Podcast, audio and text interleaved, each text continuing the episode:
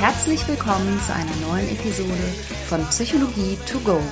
Das ist dein Podcast für hilfreiche Gedanken und Impulse direkt aus meiner psychotherapeutischen Praxis.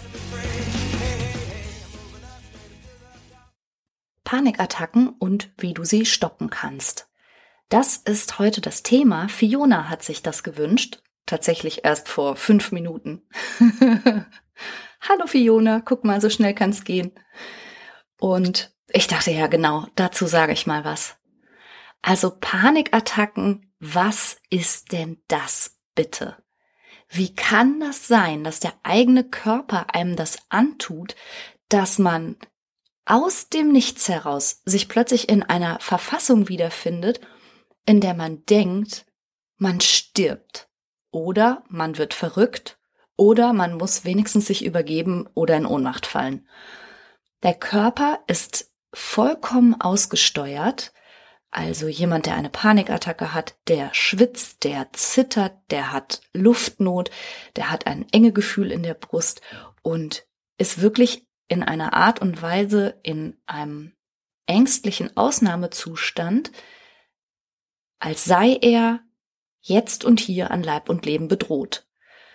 Und das, obwohl es keinerlei reale Bedrohung in dem Moment gibt.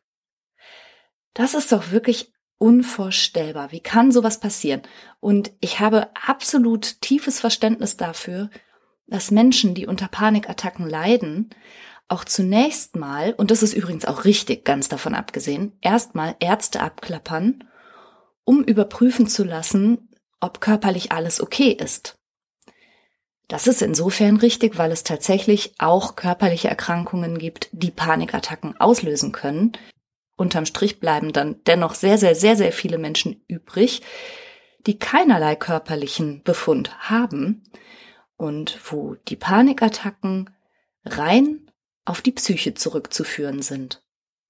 Vier bis fünf Prozent aller Menschen erkranken im Laufe ihres Lebens an einer sogenannten Panikstörung, wobei Panikstörung bedeutet nicht, dass man mal eine Panikattacke hatte, sondern dass das tatsächlich gehäuft auftritt. Also man spricht von einer mittelschweren Panikstörung, wenn Panikattacken mindestens viermal in vier Wochen auftreten. Und von einer schweren Panikstörung spricht man dann, wenn vier Panikattacken pro Woche über mindestens einen Monat hinweg auftreten. Mal eine Panikattacke zu haben, das ist noch kein erfülltes Kriterium, um wirklich diese Störung zu diagnostizieren, gemäß International Classification of Diseases, eben gemäß ICD-10. Panikattacken kannst du dir im Grunde vorstellen wie einen defekten Feuermelder, der volle Kanne und super laut Alarm schlägt, obwohl gar nichts ist. Also schon gar kein Feuer, sondern vielleicht Nudelwasser kocht. Und der Alarm geht los und suggeriert dir, Achtung, hier ist gerade richtig Leib und Leben in Gefahr, renn.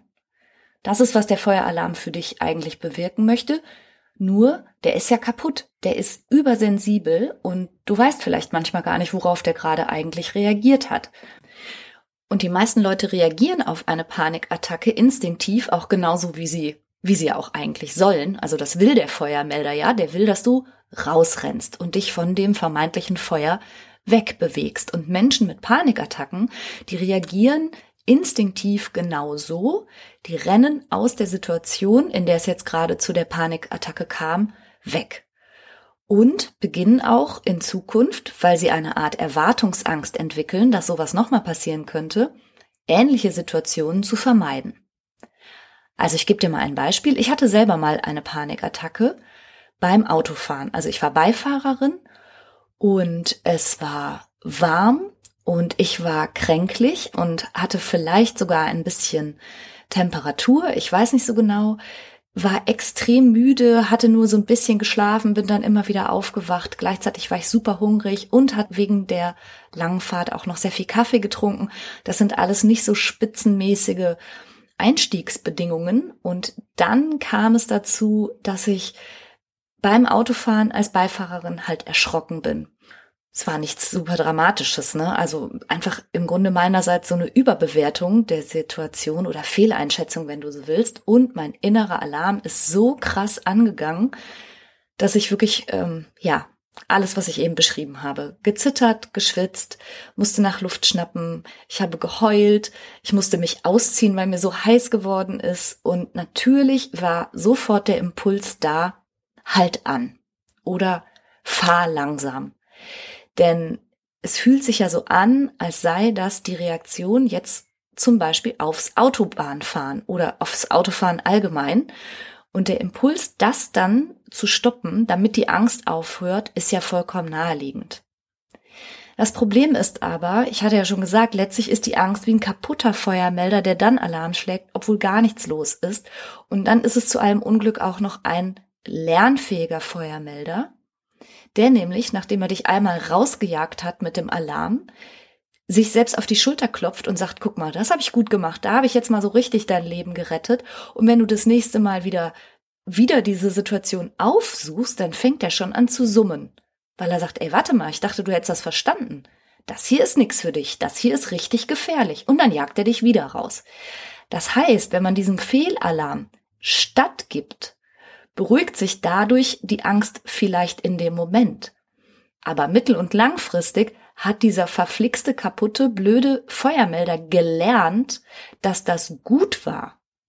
Es gibt Panikattacken, die sind explizit an ganz bestimmte Auslöser geknüpft. Es gibt aber auch Panikattacken, die die Betroffenen wirklich aus heiterem Himmel treffen und in beliebigen Situationen. Und das ist dann auch besonders quälend, wenn man quasi noch nicht mal weiß, was man vermeiden müsste um keine Panikattacken zu haben.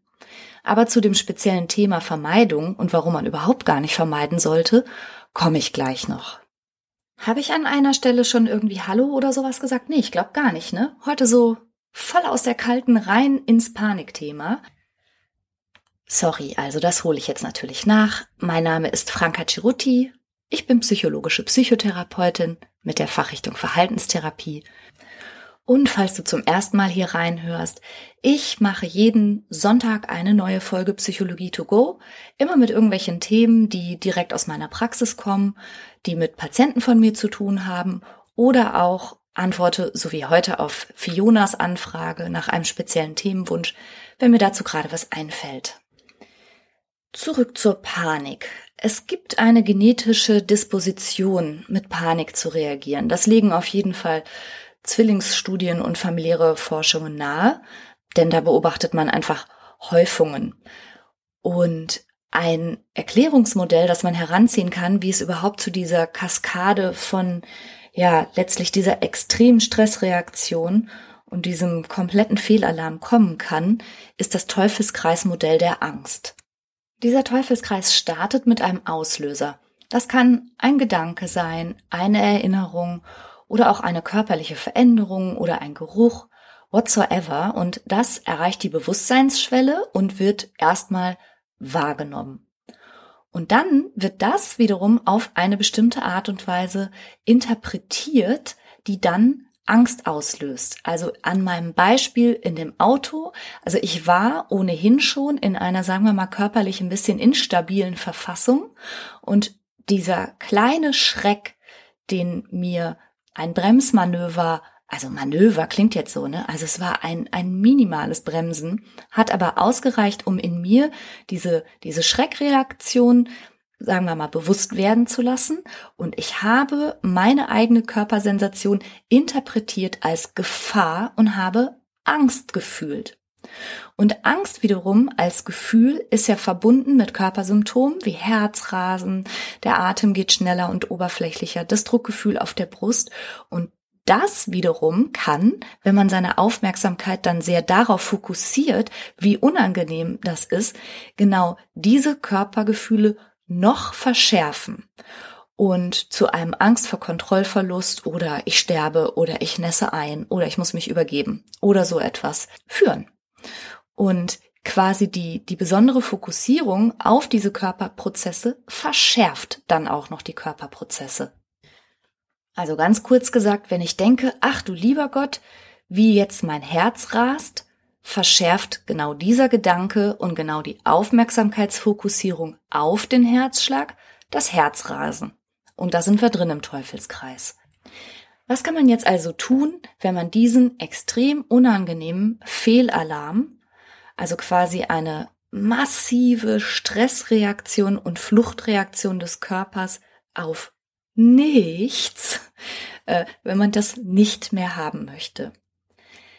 Einen ganz wichtigen Faktor hatte ich bereits genannt und hatte ja auch in meinem eigenen Beispiel darauf hingewiesen, was ich alles letztlich, wenn man so will, falsch gemacht hatte. Ich war müde, ich war hungrig, ich hatte zu viel Kaffee getrunken und ja, ich gestehe, vielleicht war sogar am Abend davor ein wenig Alkohol im Spiel. All das ist, wenn du zu Panikattacken neigst, nicht so gut achte wirklich darauf, dass dein Körper in einer guten Verfassung ist. Das heißt, ausgeschlafen, nicht mit Nikotin und Koffein vollgepumpt, aber auch nicht unterzuckert und sorg dafür, dass du gut schläfst. Also tatsächlich ist eine gute körperliche Verfassung schon mal so ziemlich das A und O. Und wenn du dir einen Gefallen tun willst, dann gewöhnst du dich gleichzeitig noch an regelmäßigen Sport. Das hat den Vorteil, dass da auch dein Körper sich daran gewöhnt, dass Schwitzen und doller Herzschlag und außer Atem zu sein ebenfalls völlig normale Körperreaktionen sind und nicht automatisch was mit Panik, Lebensgefahr und Flucht- und Überlebenskampf zu tun haben. Also das ist tatsächlich sowas, was man so ganz grundsätzlich und langfristig tun kann. Also es wird dich vielleicht überraschen und auch ein bisschen seltsam klingen, aber wir Verhaltenstherapeuten machen das schon mal, dass wir unsere Patienten auf einen Drehstuhl setzen und so lange drehen, bis denen schwindelig ist, damit sie lernen, dass Schwindel nicht automatisch gefährlich ist, beziehungsweise mitbekommen, wie sehr sie dazu neigen, normale Körperreaktionen sofort angstvoll zu verarbeiten und zu bewerten. Oder wir lassen unsere Patienten, weil wir sowas lustig finden und gerne Menschen quälen, Treppen rauf und runter rennen, bis das Herz so richtig wummert, um genau in diesem Moment zu erklären, siehst du, dein Herz wummert, weil dein Körper das jetzt einfach kann und arbeitet, aber du musst es eben nicht jetzt angstvoll wiederum verarbeiten und deine Aufmerksamkeit panisch nach innen richten, sondern das sind normale und völlig intakte und funktionierende Körperprozesse. Das soll so. Jetzt kommt Werbung. Unser heutiger Werbepartner ist Frank. Und da fühle ich mich natürlich direkt ein bisschen emotional hingezogen. Weil du Franker bist? So in der Art. Nein, aber tatsächlich fühle ich mich deshalb auch hingezogen, weil ich denke, Boah, mit drei Söhnen hätten wir das mal gerne früher gekannt, oder? Du meinst einen so günstigen Mobilfunktarif in so einem guten Netz? Genau. Also wenn die ihre Podcasts auf doppelter Geschwindigkeit durchhören und dabei gleichzeitig durch alle Apps hopsen, da geht ja schon mal so ein bisschen Datenvolumen drauf. Auf jeden Fall. Wenn dann noch ein bisschen Streaming dazu kommt, dann ist ruckzuck der Monat zu Ende. Ja, aber auch unsere Podcast-Hörer, von denen wir wissen, dass sie unseren Podcast sehr gerne im Auto und bei längeren Fahrten hören, verbrauchen natürlich auch etwas an Datenvolumen. Und das alles ist mit Frank kein Problem mehr. Denn es gibt jetzt einen äußerst günstigen Tarif im besten D-Netz. Mit Frank gibt es keine Vertragslaufzeit und damit auch keinen Stress. Man kann das einfach über App abschließen und da verwalten. 10 Gigabyte kosten 10 Euro und für alle VielsurferInnen gibt es 20 Gigabyte für 15 Euro. Und das ist wirklich, also wirklich so ein gutes Angebot.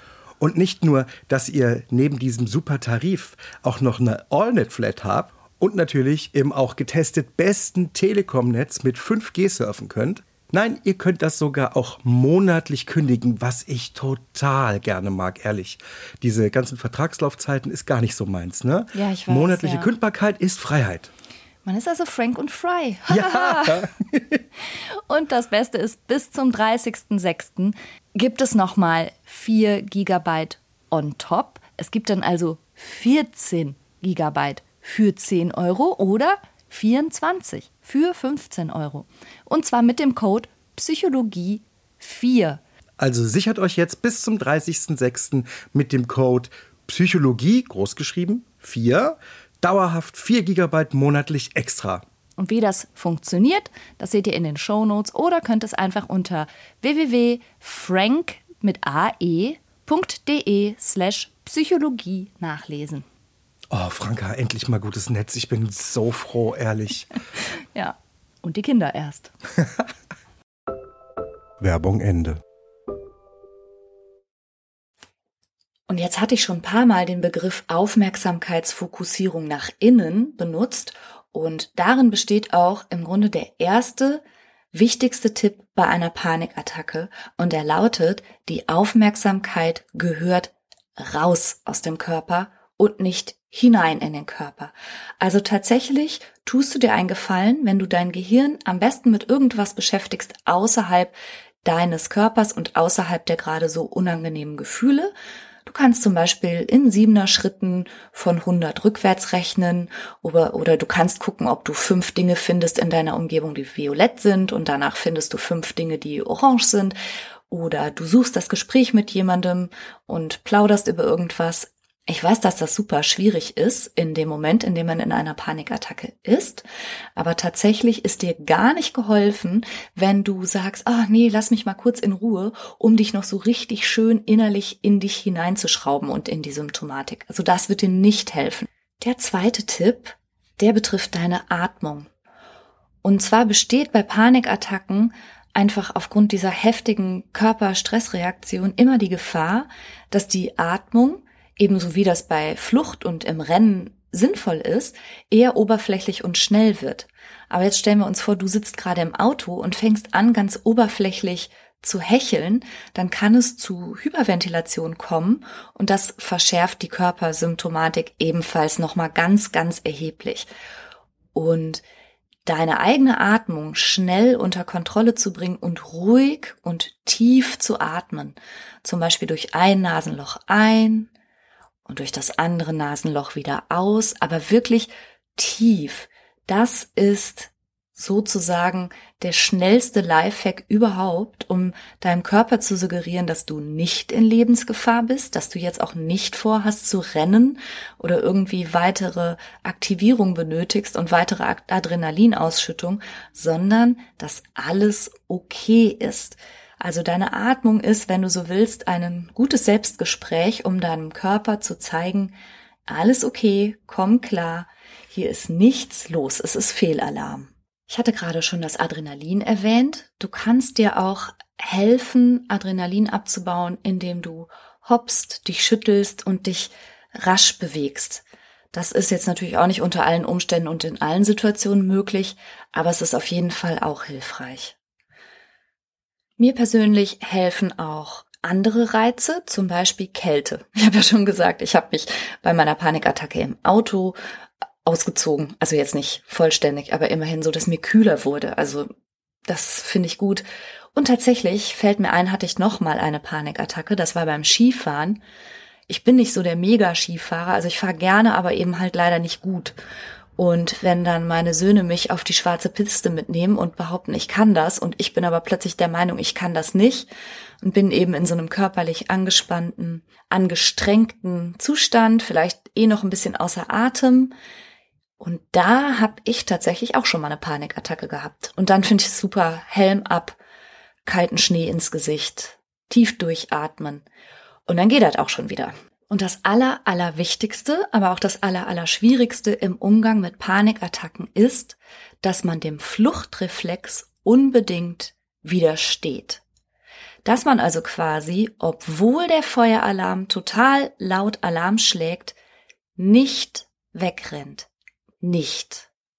Also, dass man nicht sagt, halt das Auto an oder fahr langsam, dass man nicht sagt, ich fahre jetzt nicht mehr Ski, dass man nicht sagt, ich muss hier raus oder sowas, denn damit hat man diesen lernfähigen, aber kaputten Fehlalarm auch noch bestätigt.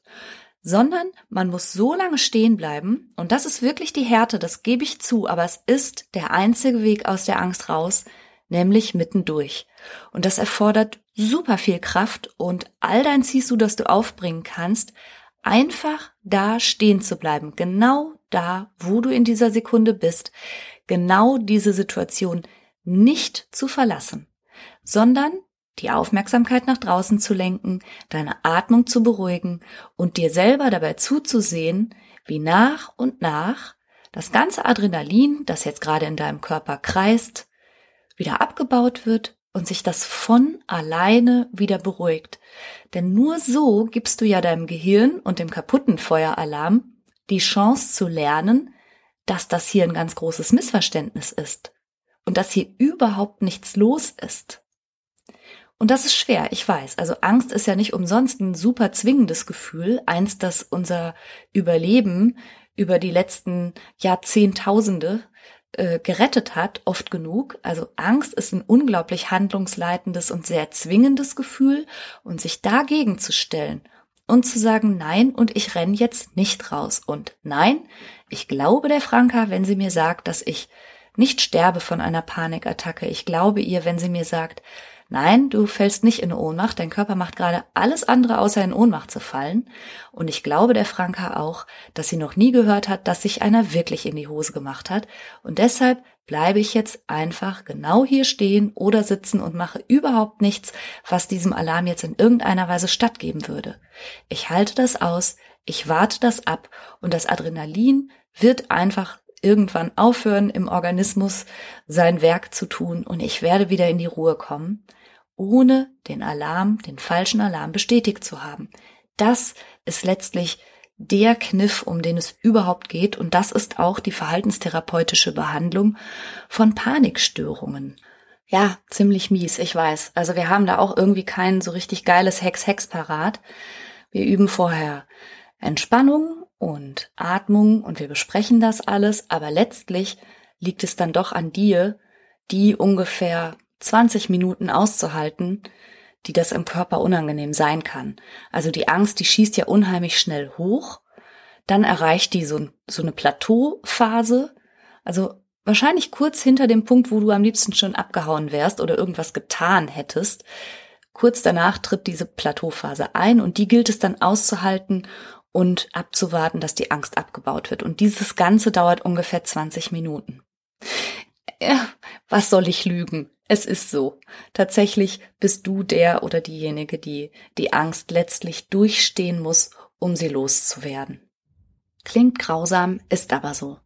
Und wenn du Angehöriger von jemandem sein solltest, der unter Panikattacken leidet, dann nimm das bitte auch für dich mit, dass das sicherlich von dir super lieb gemeint ist, demjenigen jetzt alles Mögliche zu ersparen und abzunehmen, aber dass du letztlich dadurch auch dazu beiträgst, den Fehlalarm immer wieder zu bestätigen und so zu tun, als sei der angemessen.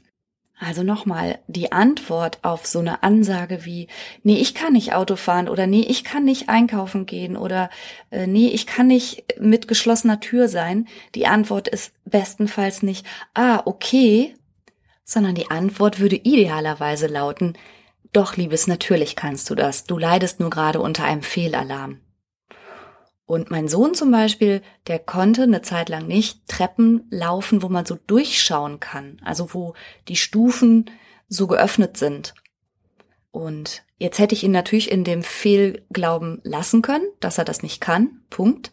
Dann wäre es aber ziemlich schwierig für ihn geworden, denn solche Treppen gibt's nun mal zuhauf sondern stattdessen habe ich natürlich das quasi auf mich genommen, ihm zu sagen, nein, Schatz, du vertust dich und wir üben das. Und wir haben wirklich stundenlang auf solchen Treppen rumgesessen, immer wieder, bis sein Fehlalarm nicht mehr angesprungen ist und sein Gehirn verstanden hat, dies hier ist keine gefährliche, bedrohliche Situation. Guck mal, wir sitzen immer noch hier, wir sitzen immer noch hier, wir sitzen immer noch hier, wir gehen noch eine Stufe weiter, wir gehen noch eine Stufe weiter. Grausam, oder mütterliche Verantwortung. Also meine Kinder sagen natürlich grausam und die sagen auch, es ist total furchtbar, eine Psychotherapeutin als Mutter zu haben. naja, gut. Irgendwas müssen die ihren Therapeuten ja auch irgendwann zu erzählen haben. gut, das soll es mal für heute gewesen sein. Das war die Folge auf Anregung von Fiona hin. Vielen Dank dafür. Und jetzt habe ich noch eine Bitte und zwar plane ich für Psychologie to go eine Interviewreihe. Ich habe so spannende Themen und immer wieder auch Fragestellungen, zu denen ich selber aber gar nicht so viel sagen kann. Und deshalb habe ich gedacht, okay, ich mache das mal. Ich werde mal ein paar Experten um Interviews bitten beziehungsweise ich habe das schon getan. Ich bin schon ganz aufgeregt, weil ich wirklich super, super interessante Gäste haben werde. Aber wenn dir da jemand einfällt, mit dem du dir ein Interview in dem Podcast Psychologie to go gut vorstellen könntest und der vielleicht Experte auf ihrem oder seinem Gebiet ist, lass mich das doch super gerne wissen. Schreib mir einfach über franka-chiruti.de, da findest du den Kontakt auf der Seite, oder über Instagram oder über Facebook, da findest du mich überall. Vielen Dank fürs Zuhören. Ich hoffe, du konntest heute ein bisschen was für dich mitnehmen. Bis nächsten Sonntag. Just right. All the doors are open, and things are coming together just the way I was hoping. Now I'm never giving